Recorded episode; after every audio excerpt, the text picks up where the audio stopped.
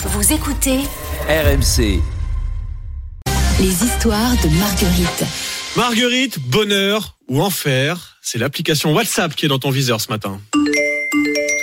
10 groupes, une cinquantaine de messages, une longue note vocale. Voici mon quotidien sur WhatsApp. Vous vivez sûrement le même. Un sondage IFOP paru ce matin montre qu'une immense majorité de Français, 72%, ont déjà utilisé l'application. Un tiers d'entre vous sont membres de plus de 5 groupes, groupes amicaux et familiaux en tête. Et bonne nouvelle, vous êtes heureux d'y être.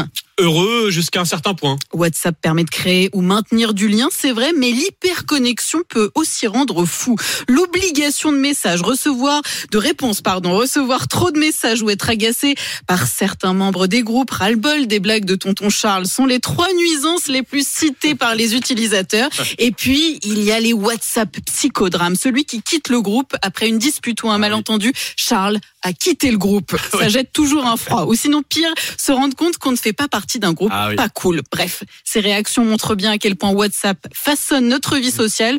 On est 8 millions en France à ne plus pouvoir se passer de cette appli lancée il y a 14 ans Ouais, maintenant. ah bah moi, elle a clairement remplacé euh, les SMS sur mon téléphone. J'envoie Mm. de moins en moins de SMS, mais de plus en plus de groupes WhatsApp. Euh, oui, tonton Charles est parfois agaçant. Je le reconnais dans un instant sur Voilà. RMC. La Le message météo, est passé. le message est passé. Et puis le journal de 7 heures, c'est tout de suite. RMC jusqu'à 9h. Apolline Matin.